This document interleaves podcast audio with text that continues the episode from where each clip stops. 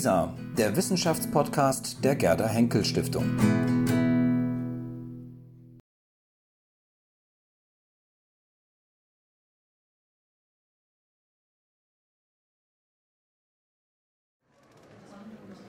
Der Abend ist doch schon etwas vorangeschrittener, aber ich freue mich, dass Sie doch so zahlreich noch erschienen sind. Denn jetzt kommt endlich das lang erwartete Referat, der Vortrag zum Thema der Mönch und das Rhinoceros. 1517, ein Jahr der Weltrevolution. Fragezeichen. Natürlich, Fragezeichen. 2012 hat Heinz Schilling eine umfassende Biografie über Martin Luther mit dem Titel Rebell in einer Zeit des Umbruchs veröffentlicht und er beschreibt darin, das Leben und Wirken des welthistorischen Rebells, der es wagte, Kaiser, Papst und Kirche die Stirn zu bieten. Und wir hatten gerade in der Diskussion vorher mit Herrn Raulf von Herrn Frey einen wunderbaren Begriff aus seinem Buch gehört, der nannte sich Sündenstolz. Die 68er hätten so etwas wie einen rückblickenden Sündenstolz entwickelt.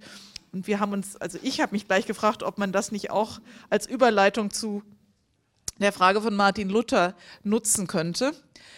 Heinz Schilling wird aber hier vor allen Dingen fragen, wie sah die Welt zur Zeit Luthers aus? Was war das für eine Welt, in der er lebte und um die Rolle der Religion rang?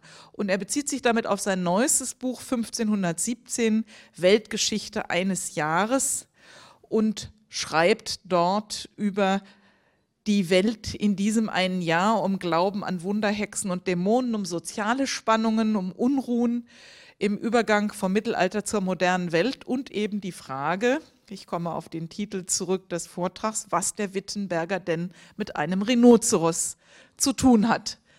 Christine sagt noch was zu. Ja, äh, unser erster Referent, Herr Voskamp, hat uns ja berichtet, dass sich äh, Friedrich Schiller mit der Geschichte des Dreißigjährigen Krieges intensiv auseinandergesetzt hat. Das hat sich dann irgendwo, dann auch im Wallenstein, nehme ich an, niedergeschlagen. Und insofern kann ich sagen, Herr Schilling, herzlichen Dank, dass Sie das auf sich genommen haben, hierher zu kommen. Äh, spät kommt ihr, doch ihr kommt. Heinz Schilling, der lange Weg entschuldigt euer Säumen. Äh, Herr Schilling ist Historiker. Äh, er hat von äh, 1979 bis ähm, 82 was? Nein, da steht, nein, bis 92. Als ordentlicher Professor für die Geschichte der frühen Neuzeit an der Universität Osnabrück, äh, beziehungsweise der Justiz, jetzt habe ich es, der Justus-Liebig-Universität in Gießen äh, gelehrt. Dann folgte er äh, dem Ruf auf den im Zuge der Neugründung des Instituts für Geschichtswissenschaften errichteten Lehrstuhl Europäische Geschichte der frühen Neuzeit an der Berliner Humboldt-Universität. Also insofern sind wir zwar aus verschiedenen Fächern, aber Kollegen. Und auch das habe ich schon äh, gesagt, äh, emeritierte, pensionierte Professoren, die hören nicht auf. Die machen munter weiter, sind sehr nachgefragt äh, und schreiben gewichtige Bücher. Das hat Carola Lenz gerade berichtet. Und insofern sind wir ganz, ganz besonders froh und dankbar, dass Sie sich die Zeit nehmen und die Mühe bei Ihrem dichten Kalender, uns hier äh, die Rätsel von Luther und dem Rhinoceros zu erzählen. Herzlichen Dank, äh, meine sehr verehrten Damen und Herren. Ich äh, habe äh, äh, nach der Emeritierung, von der eben gesprochen wurde, habe ich den Eindruck, den sehr interessanten Beruf eines Handlungsreisenden übernommen. Seit der Zeit bin ich ständig unterwegs und deswegen bitte ich auch um Nachsicht dass ich, der Weg ist nicht so weit vom Schlachtensee bis hierher, aber der führte mich heute über Baden-Baden, äh, Stuttgart und was weiß ich alles. Ähm, aber äh, es ist vielleicht doch auch angemessen äh, hier, denn Sie wissen, laut Hegel fliegen die Eulen der Minerva in der Dämmerung und Rhinocerösser oder wie man die Mehrzahl, Mehrzahl bilden will, die fliegen offensichtlich noch viel später äh, als in der Dämmerung, das heißt äh, kurz vor äh, Mitternacht. Äh, Die Frage ist aber von der Themenstellung her, äh, ob nicht eher von der Morgenröte zu sprechen ist. Und die Morgenröte ist ja dann auch nicht mehr so, so lange hin, wenn um Mitternacht die Rhinozerosse äh, fliegen.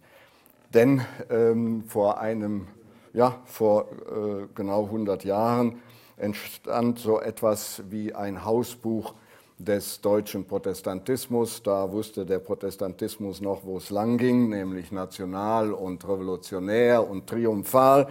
Äh, da hieß es, äh, mit Luther habe die Morgenröte äh, der Neuzeit begonnen.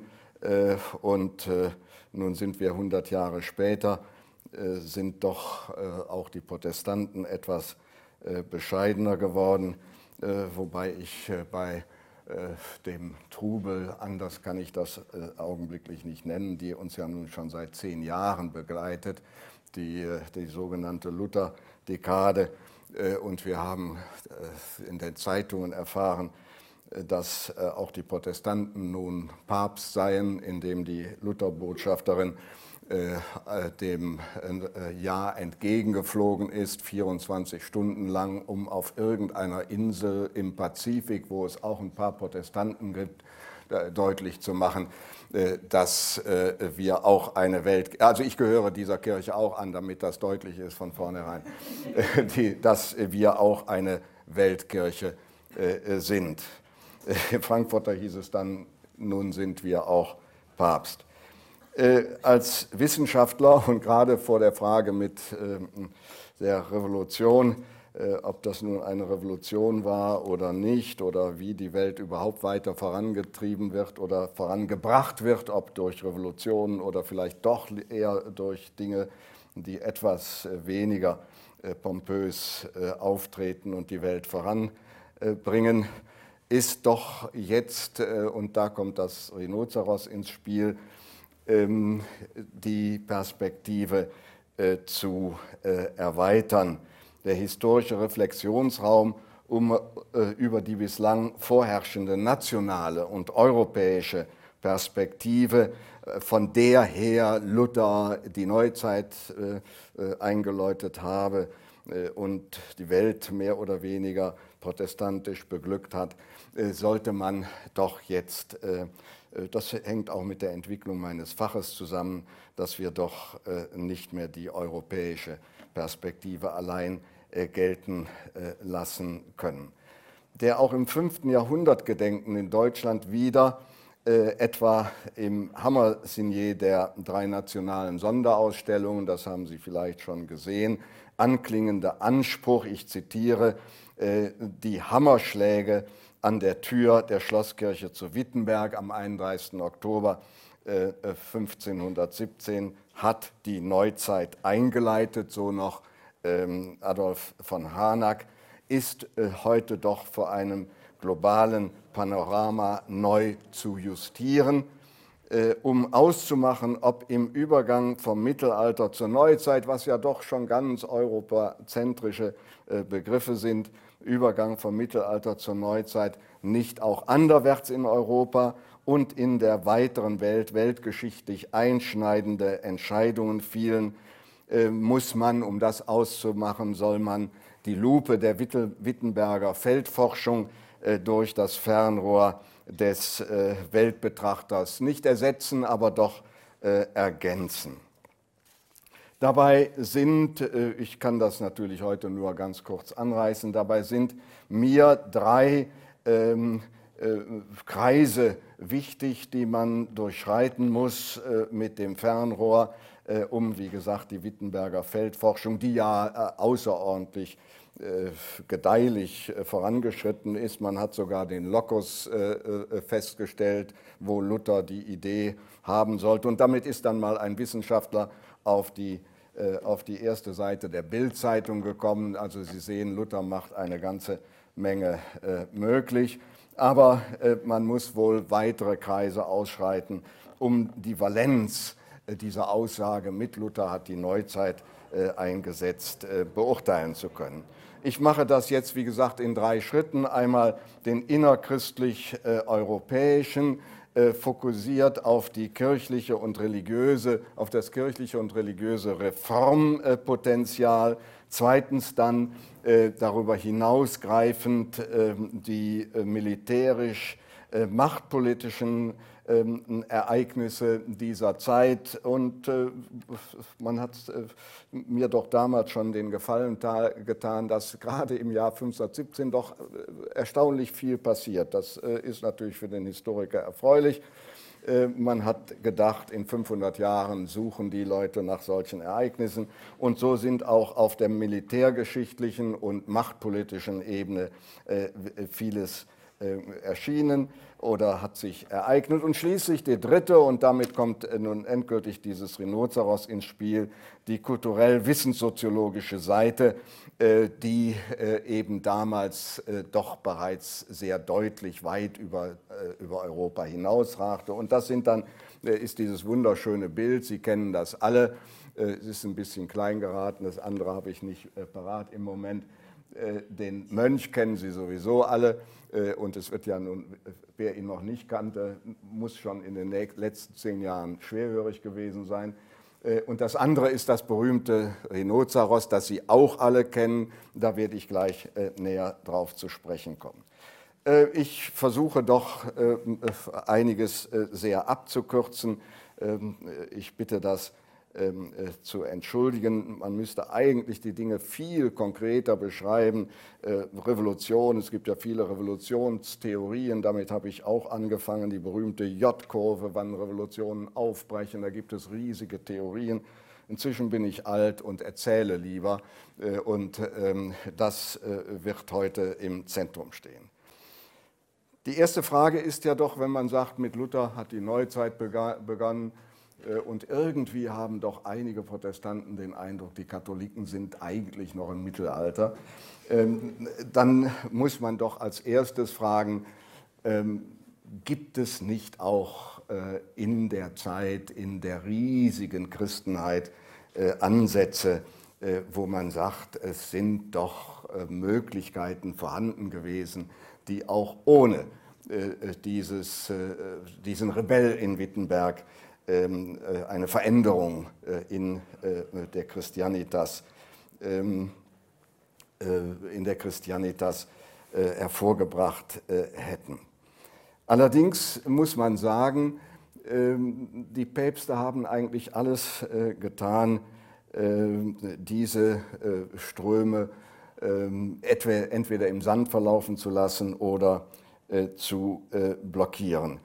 Äh, noch im Frühjahr, das ist eine äh, der schönen äh, Gesten mir gegenüber, dass im Frühjahr, dass 1517 eben so viel passiert. Noch im Frühjahr, 5. im März 1517, hat Papst Leo das fünfte Laterankonzil feierlich beendet und alle diejenigen, die Reformen wollten, von Revolutionen war da überhaupt kein, keine Rede, die hat er nach Hause geschickt und hat gesagt, also mit den Reformen, äh, das wollen wir jetzt nicht ganz so äh, eilig betreiben. Er hatte auch einen guten Grund dazu, nicht nur, weil er seine eigene Haut retten wollte, sondern die Türken standen nicht gerade vor Rom, aber doch, das, da werde ich gleich darauf zu sprechen kommen, sie, so etwas wie ein Sprungbrett hatten sie sich erreicht, erarbeitet, von dem man fürchtete, sie springen äh, über nach Europa. Und natürlich, das haben wir ja heute, sehen wir heute täglich äh, in den Nachrichten, der kürzeste Weg, um nach Europa zu springen, ist natürlich nach Süditalien. Äh, indes, der Papst war eigentlich längst nicht mehr Herr der Dinge und man könnte sehr schön durchspielen, was wäre denn eigentlich passiert, wenn der Luther nicht aufgetreten wäre. Ich, eine Vorstellung, die ich jedenfalls habe, ist, dass Luther letztlich auch den Papst gerettet hat, nochmal über einige äh, äh, Jahrhunderte hin. Ähm, insofern man äh, dann wieder die Reihen schloss äh, und eine Reform äh, sich ähm, kanalisieren ließe, ließ äh, in, im Sinne des Papsttums. Aber das, wie gesagt, muss ich jetzt sehr abgekürzt darstellen. Es waren längst in der Christenheit Reformen äh, unterwegs, äh, das von, vom Reformverlangen überhaupt nicht zu sprechen, das war breit und da war Luther äh, äh ein äh, Ergebnis davon. Aber zunächst mal nur, wenn man es einfach mal als Historiker ähm, faktologisch beschreibt, einer unter einer ganzen Reihe. Und ich kann hier nur weniges nennen. Was mich sehr fasziniert hat, ist, dass gerade 1517 ein großes Reformwerk, Reformunternehmen in Spanien ähm, äh, äh, zu Ende gekommen ist. Äh, Spanien, das, wenn man das äh, nicht unter der, mit der Brille Luthers und des Protestantismus ansieht, Spanien, das äh, in dieser Zeit eher nicht am Ende, sondern ähm, an der Spitze der Reformbewegung ähm, äh, äh, marschierte. Und leitender Kopf war Francisco Jiménez de Cisneros, Erzbischof von Toledo, einer der führenden Politiker, aber auch einer der führenden oder der führende äh, Kirchenmann. Und seit über einem, nein, seit geradezu zwei äh, Jahrzehnten hatte er an der Universität von Alcalá de Hernares oder der Complutense, wie sie hieß, ähm, nach ihrem römischen Namen ein, ja, wir würden heute sagen, ein Bibelstudienzentrum ähm, äh, angesiedelt und äh, hat äh, eine bibelwissenschaftliche äh, Arbeit äh, vorangetrieben, zum großen Teil mit seinem eigenen äh, Geld, die am Ende ein, ein, ein Editorenteam ähm, war dort an, an, bei der Arbeit und im Frühjahr 1517 ist die Arbeit abgeschlossen und die komplutensische Polyglott ist äh, beendet.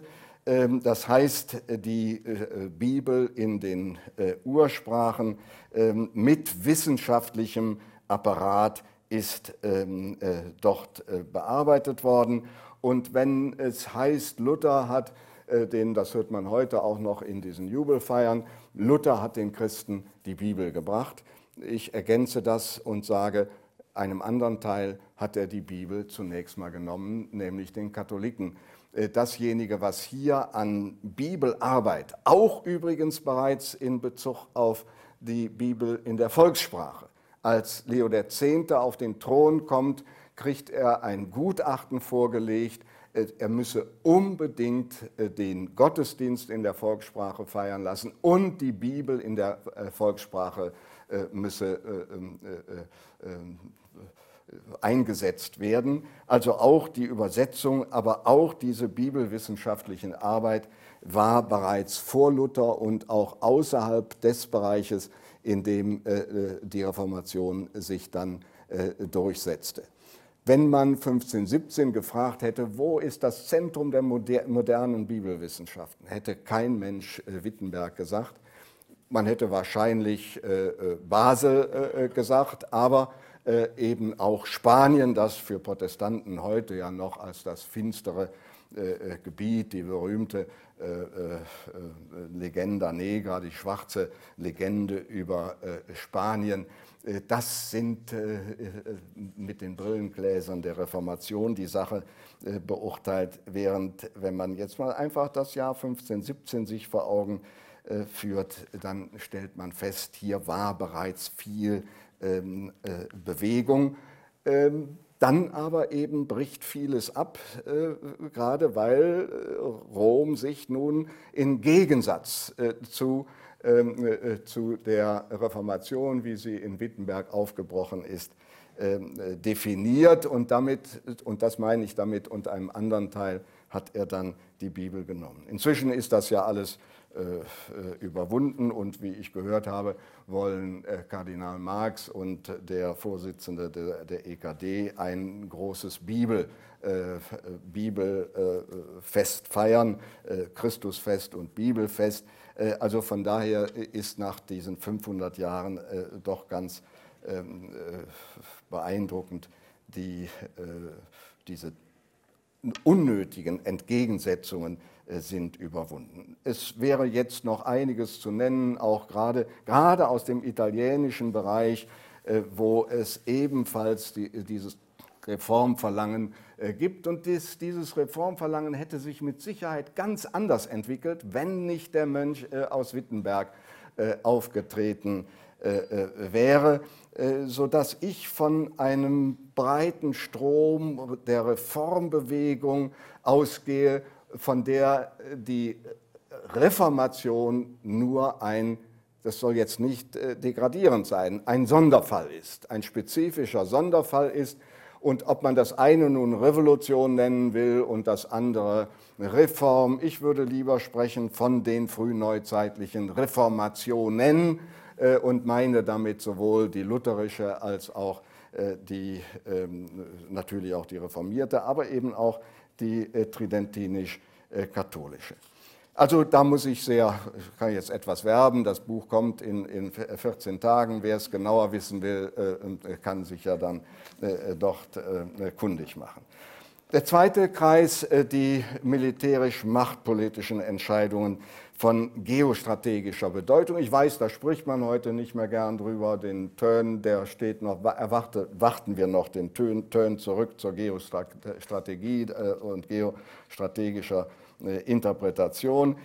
Aber auch diese Dinge erscheinen mir doch von weltgeschichtlicher Bedeutung und auch von, einem, von einer Langzeitentwicklung, die uns gerade äh, in, den, äh, letzten, ähm, in den letzten Monaten ja noch einmal äh, sehr deutlich äh, vor Augen gestellt wurden. Ich habe davon gesprochen, dass äh, der Papst äh, als er äh, rasch das Konzil beendete, unter anderem auch unter dem Eindruck der Türkengefahr äh, hier agierte. Er wollte das, die christlichen Mächte zusammenführen, um gegen die türkische Gefahr ähm, Europa zu sichern. Denn am 23. und 24. Januar war das, ähm, also 1517, war äh, äh, das äh, jahrhundertelang den vorderen Orient prägenden und auch sichernden Mamelukenreich unter, den, ähm, den, unter dem Ansturm der türkischen Heere zusammengebrochen. Zunächst wurde Aleppo und Damaskus eingenommen und schließlich an diesen, in diesen Januartagen 1517 ähm, äh, äh, Kairo. Und wie das die Christenheit äh, bewegt hat, macht ein, ein, ein, die Welt war damals, Luther ja selbst auch, der in Stotternheim, der Blitz, das war für ihn ein Vorzeichen, entsprechend hat er sein, sein Leben verändert. Die Welt war voller Vorzeichen, auch übrigens, da kann ich heute gar nicht drauf sprechen, darüber sprechen, die Spanier äh, entdecken Yucatan 1517 und auch da, das kennen wir ja alle aus der ähm, Expansionsgeschichte, die Vorstellung äh, der, äh, äh, der Mayas äh, äh, und der Inkas, in welcher Weise die Spanier als Gesandte Gottes ihnen vorhergesagt äh, wurden. Und in Bergamo gibt es ein äh, offensichtlich äh, wilde Wolkengebilde und sie werden interpretiert als ein Kampf der, der, der Heere des, der, des Guten und Heere des Bösen und das wird sofort interpretiert als ein, eine Vorhersage, dass die Türken als Strafe Gottes äh, nun über die Christenheit kämen. Realgeschichtlich machte der Fall Kairos den Weg die nordafrikanische Küste entlang Richtung westliches Mittelmeer und vor allem nach Arabien, frei auf die arabische äh, Halbinsel. Das markierte einen folgenreichen Wendepunkt für das Osmanische Weltreich und seine Beziehungen zu den europäischen Mächten, das umso mehr als einige Monate später weit im Westen die komplementäre Entscheidung, wiederum auf der Ebene der Macht- und Staatenpolitik, die aber eben doch prägend war über Jahrhunderte hin.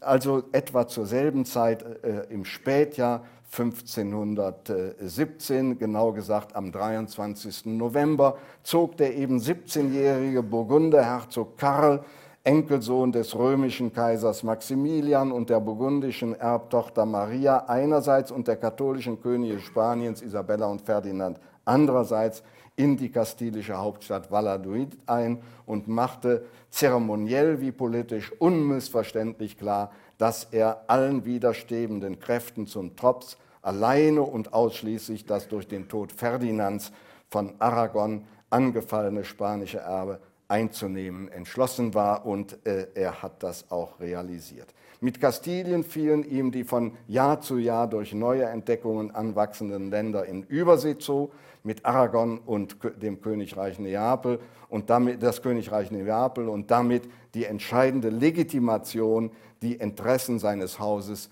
in Italien äh, zu äh, verfolgen. Damit waren zum, waren, war der, ein Gegensatz oder deutete sich an, er hat sich in den nächsten Jahren und Jahrzehnten dann äh, real äh, festgesetzt, der Gegensatz zweier Weltreiche, nämlich äh, der Habsburger äh, und der, äh, der, ähm, der Osmanen. Ähm, der kastilische Herbst leitete den Aufstieg des ersten christlich-europäischen Weltreiches ein und damit die Konkurrenz zu dem älteren osmanischen Weltreich, das in Kleinasien verankert war, nun aber immer entschiedener nach Westen vordrang, zu Land auf dem Balkan und die afrikanische Küste entlang zu Wasser äh, ins westliche Mittelmeerbecken. Wichtiger als diese geostrategische territoriale Konstellation waren die mit den beiden Weltreichen verbundenen religiös-ideologischen Kraftlinien. Sie wirkten über die Jahrhunderte fort, sind in gewandter Konfiguration sogar bis heute spürbar. Während der Habsburger Kaiser Karl die christliche Rittertradition aufnahm und als Miles Christianus gegen die inneren wie äußeren Feinde der Kirche zu Feld zog, trat der Sultan äh, der Ottam, äh, äh, Osmanen nach dem Sieg über die Mamelucken die Oberherrschaft über Mekka und damit die Führung über die islamische Welt an. Mehr noch, mit der Mamlukenherrschaft war auch das Mitte des 13. Jahrhunderts von Bagdad nach Kairo übertragene Kalifat beendet.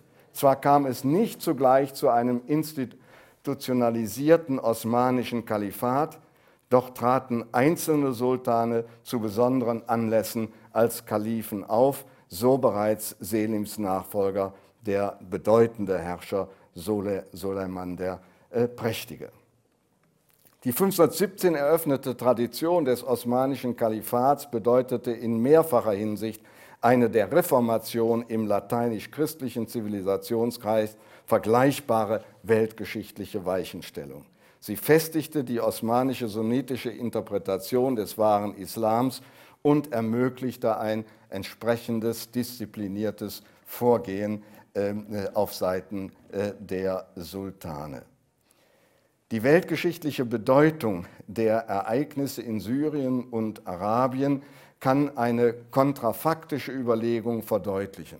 Etwa gleichzeitig mit der Eroberung Kairos durch die Osmanen unternahm der portugiesische Vizekönig des Estrado da India von ähm, äh, dem in portugiesischen ähm, äh, Einflussgebiet in äh, Indien den Versuch, die Hafenstadt Jeddah, den wichtigsten Umschlagsplatz der arabischen Halbinsel und das Tor zu den heiligen Städten der Muslime handstreichartig einzunehmen.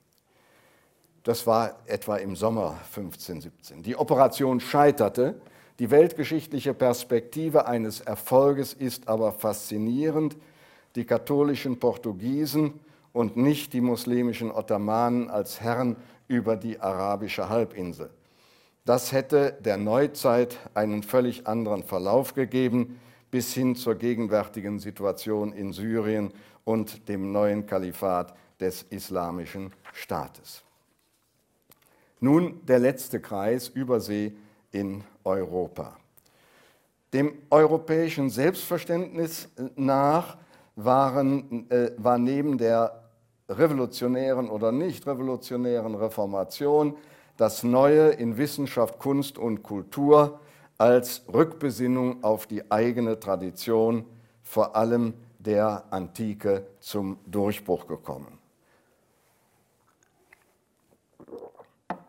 In Wahrheit hatten aber auch die Entdeckungsreisen eine Wissbegierde geweckt, die natürlich aufs engste mit dem Humanismus und der äh, Renaissance zusammenhingen, aber darüber hinausgehend hatten sie eine Wissbegierde geweckt, die sich sogleich mit dem innereuropäischen Aufbruch des Wissens und der Kultur und auch der Religion, der Veränderung der Religion, äh, der neuen Dynamisierung amalgamierte.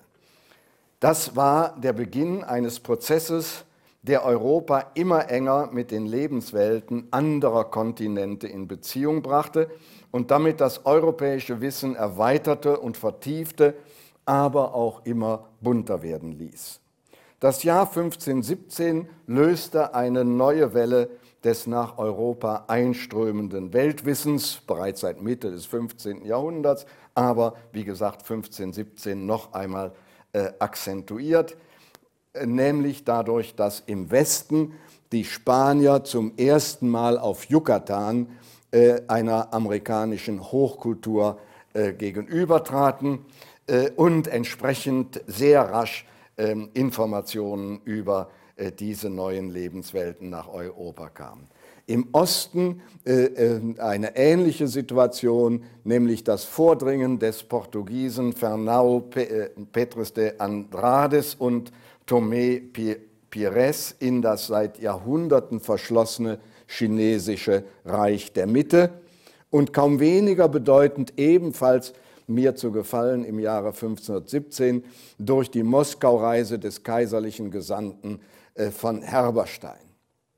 Diese, all diese drei, auch äh, äh, das Erkunden, zum ersten Mal sehr detaillierte Erkunden äh, des äh, ähm, Reiches äh, gen Mitternacht durch Herberstein, haben doch äh, so sogleich, nicht so wie bei uns mit, mit Twitter oder was auch immer, aber doch erstaunlich schnell. Es ist nicht die alte Welt, wo man Jahre braucht, um diese Dinge zu rezipieren. Es geht erstaunlich schnell die von diesen drei neuen Impulsen äh, erweckte Wissbegier auf fremde oder gestärkte Wissbegier auf fremde Lebenswelten amalgamierte sich mit dem innereuropäischen Aufbruch des Wissens im Zeichen des Humanismus, der Renaissance und der Reformationen. Ich brauche jetzt bewusst die Mehrzahl und trieb einen Prozess voran, der Europa immer enger an Kontinente, äh, äh, enger anderen Kontinenten in Beziehung brachte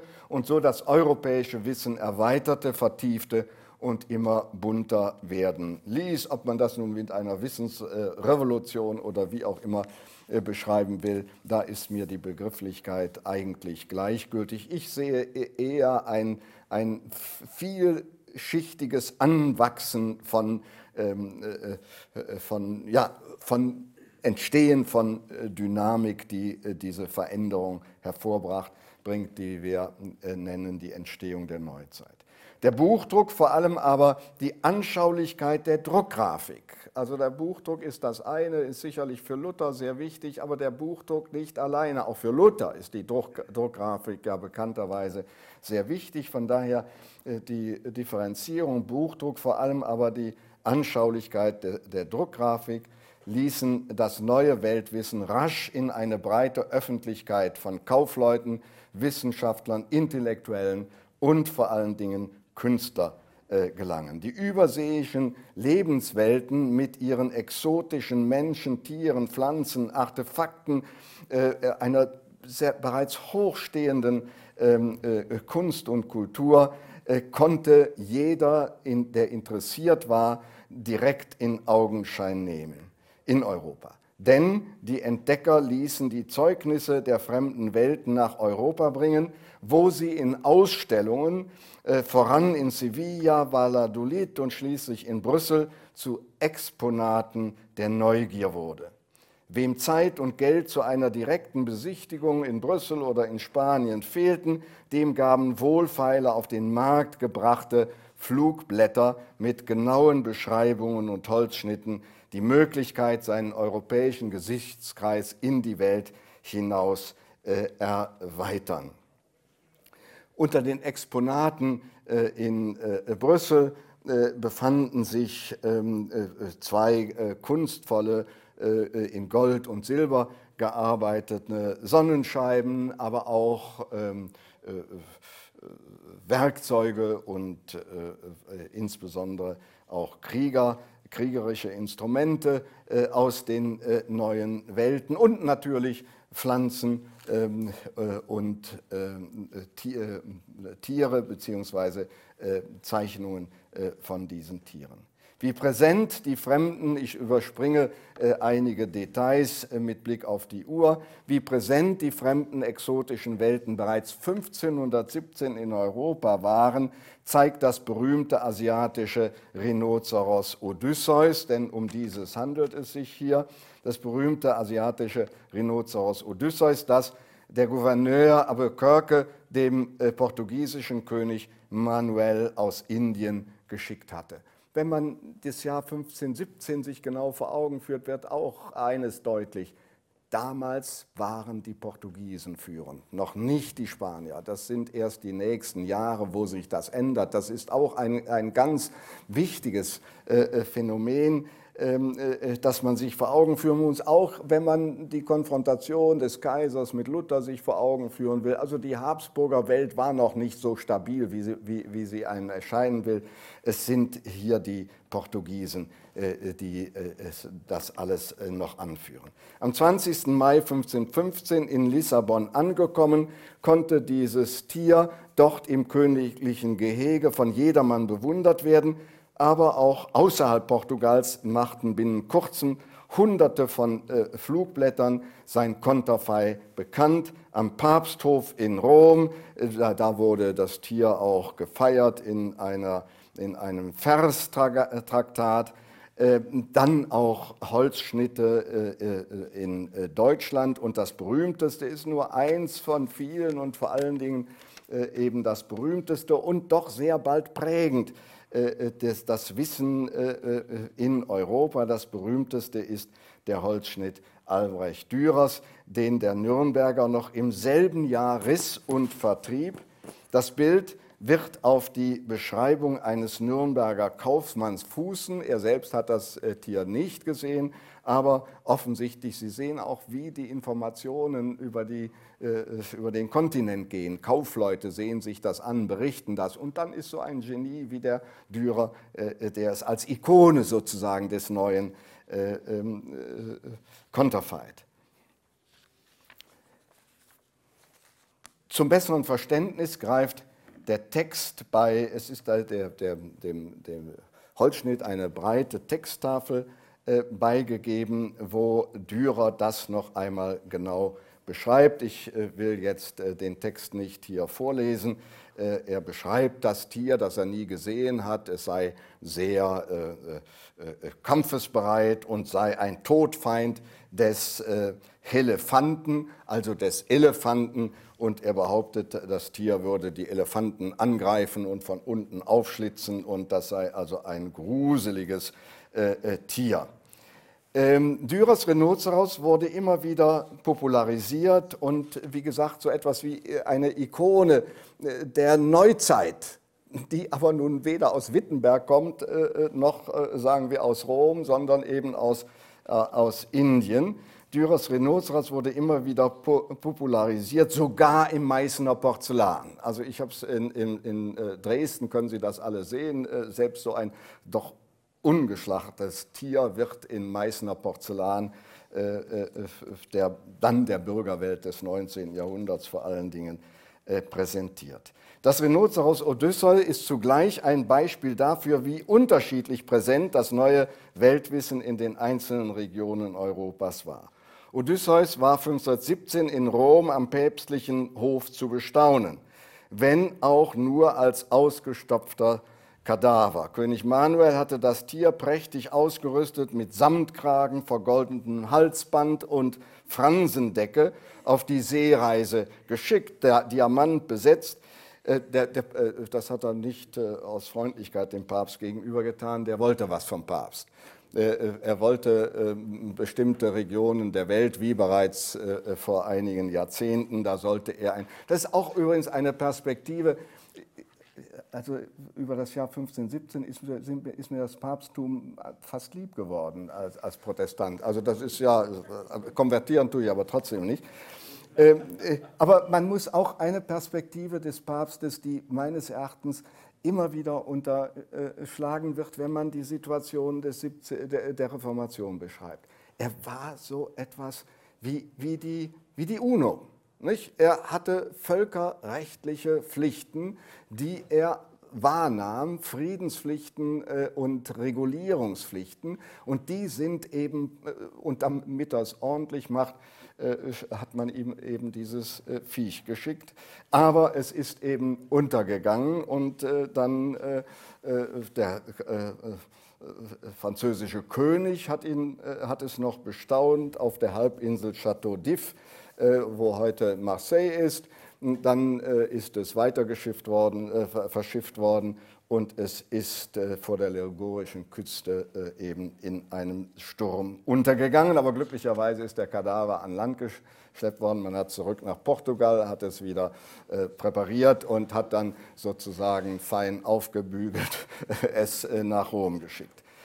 Äh, und dort konnte es dann äh, in der Tat bestaunt werden und es ist auch heute noch äh, zu bewundern. Nämlich Raphael hat es in einem seiner Fresken, wahrscheinlich 15, 17, 18 in der Loggia der Papstgemächer dargestellt, dass Rhinoceros in trauter Eintracht mit seinem bereits seit längerem in der päpstlichen Menagerie lebenden ostasiatischen Landmann, Landsmann, nämlich dem Elefant Hanno, äh, sind sie äh, dargestellt. Allerdings in trauter äh, äh Einigkeit, es wird ja auch das Paradies dargestellt auf diesem äh, äh, Fresko, jedenfalls nicht so wildes Tier, wie Dürer das dargestellt hat. Auch da wird natürlich der Papst und der Papsthof in der protestantischen Propaganda bald ähm, so bloßgestellt. Nicht, er hätte nichts anderes getan, als mit seinem Elefant Hanno, der noch etwas länger lebte als äh, dieses Rhinoceros, Ball gespielt und äh, statt die Christenheit in der richtigen Weise äh, gesegnet. Auch das ist äh, kontextualisiert in der Zeit und ohne die Lutherbrille äh, muss man dieses eben doch auch, jedenfalls ich beschreibe es anders, als eine Präsenz des Weltwissens im Zentrum Europas oder der Christianitas, wie man das damals nennt. Ganz anders in der Stadt, die sich noch im selben Jahr den Weg zum Antipoden Roms und Kathedralstadt des Protestantismus antreten sollte. Die Stadt am Rande der Zivilisation, wie das aus der ähm, Großstadt Erfurt, wie, wie, das der aus der Großstadt Erfurt kommende Luther äh, selbst äh, beschreibt, war 1517 zwar alles andere als verschlafen. Sie boomte geradezu mit äh, der neuen Universität oder auch mit den ambitionierten Herrschaftsbauten, voran das Wettinische Renaissance-Schloss, wo bedeutende Künstler Deutschlands und Italiens beschäftigt waren. Und hier hatte man in, äh, äh in äh, Sachsen doch eine solidere Basis. Also einen windigen Ablass brauchte der Kurfürst nicht auszuschreiben. Er hatte Geld genug aufgrund seiner, ähm, äh, seiner Erzgebirg äh, ähm, äh, aus dem äh, Bergbau. Und der Mönch, dessen Hammerschläge, achso, jetzt habe ich einen Satz übersprungen, von dem bereits im Süden Deutschlands begierig aufgenommenen neuen Weltwissen find, findet sich in Wittenberg so gut wie nichts. Und der Mönch, dessen Hammerschläge nach guter protestantischer Lesart Ende Oktober die Neuzeit eröffnete, oder einhämmerte. Luthers Elternhaus scheint wenig, wenn überhaupt, von den neu entdeckten Welten berührt gewesen zu sein. Jedenfalls fand sich nichts in äh, der an zeitgenössischen Überresten reichen Baugrube, die der, die Archäologen unlängst neben dem Mansfelder Elternhaus, aber auch im Eisenacher Geburtshaus entdeckten. keinerlei Haushaltsgegenstände, Textilien oder Nahrungsmittel außer europäischen Ursprungs. Das gilt auch für den eigenen Haushalt des Reformators ein Vierteljahrhundert später im Wittenberger Augustinerklosters. Luthers Welt blieb, Weltbild blieb kontinental und von dem neuen Weltwissen seltsam unberührt. Diese Begrenztheit Luthers darf indes nicht, das soll also jetzt nicht degradierend sein oder äh, gar äh, ihn äh, lächerlich zu machen, die Begrenztheit Luthers darf nicht missverstanden werden. Zunächst könnte man, wenn ich jetzt in die Reformationsgeschichte einsteigen würde, äh, kann man sagen, dass gerade diese Konzentration auf ein ganz spezifisches Problem und das Abgrenzen oder Ab Ausblenden all dessen, was in der Welt äh, entsteht, auch die Dynamik und das Große an diesem Mann ausgemacht hat. Gleichwohl muss man dieses so zunächst mal äh, konstatieren, äh, dass er weitgehend auch in seinem späteren Leben, es gibt drei, vier Stellen, die habe ich jetzt übersprungen, wo er zu diesen neuen Lebens, den neu entdeckten Gebieten Stellung bezieht, nur in Bezug auf sein Problem der richtigen Darstellung des Christentums. Es wird immer in ein eskatologisches Weltbild eingebaut, aber nicht im Sinne dieses neue, neuen, rational verwertbaren Wissens. Man kann nicht äh, das so interpretieren, etwa im Sinne eines Gegensatzes von Weltläufigkeit des Papstes und Roms, aber wenn man das so sagt, darf man diese Weltläufigkeit nun auch wiederum nicht diskriminieren, indem man sagt, das ist äh, Ablenken oder Verraten der äh, äh, Religion. Der Papst war eben mehr als nur Pontifex. aber Wittenberg nicht als Provinzialität dem entgegenzusetzen.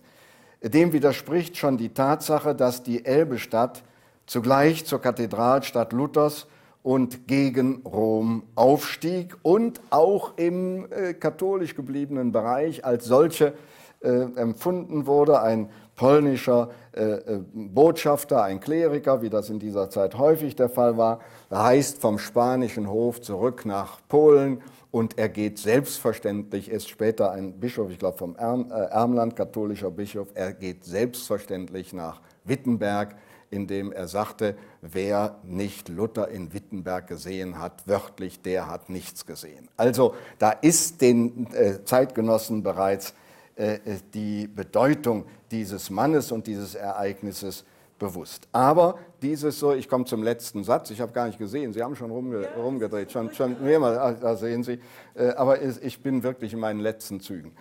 Ähm, ja.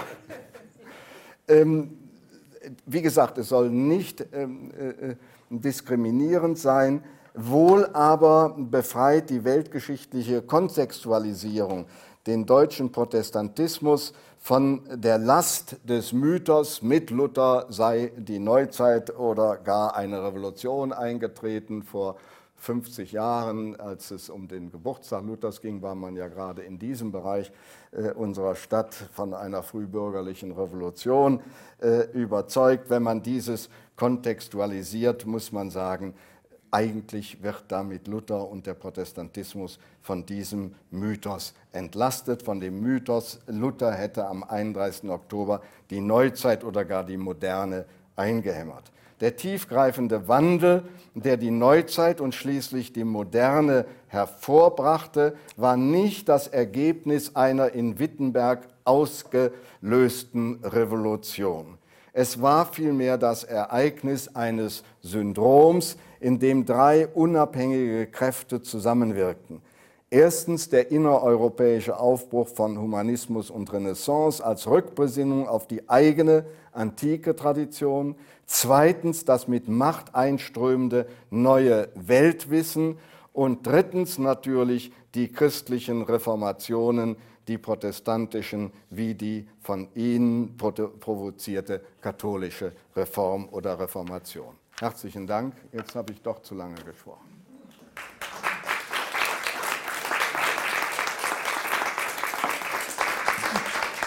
Ganz herzlichen Dank an Sie, Heinz Schilling. Das war für mich als Ethnologin, die ja über die Weltwissen und Weltbeziehungen arbeitet, besonders erhellend und ich fand auch sehr spannend im Zusammenhang mit, äh, vielleicht haben einige auch vorige Vorträge schon gehört, ähm, diese praktisch Ironie, die Sie am Anfang erwähnt haben, Luther hat den Papst gerettet. Das hat mir sehr gut gefallen. Äh, in einer bestimmten Weise hatte Knöbel nämlich die Frage aufgeworfen oder festgestellt, dass die Revolutionsforschung eigentlich feststellt, dass diejenigen, die Revolutionen vorangetrieben haben, selten diejenigen waren, die davon profitiert haben. Und man könnte diese Wendung jetzt praktisch auch ein wenig anwenden auf das, was Sie gesagt haben. Äh, in diesem Fall hat Luther vielleicht sogar auch profitiert von Bewegungen, die anderweitig längst angestoßen waren und sie sozusagen in seiner Person dann nochmal zusammengefasst. Viele Fragen, die sich anschließen könnten, aber ich glaube, wir bedanken uns einfach für die vielen Anregungen, die Sie uns gegeben haben. Wir wünschen Ihnen allen noch einen vergnüglichen Ausklang des Abends, vielleicht bei den revolutionären Liedern von Hanna Schigüller, die noch laufen oder sind die schon vorbei? Nee, die müssten eigentlich jetzt noch kommen.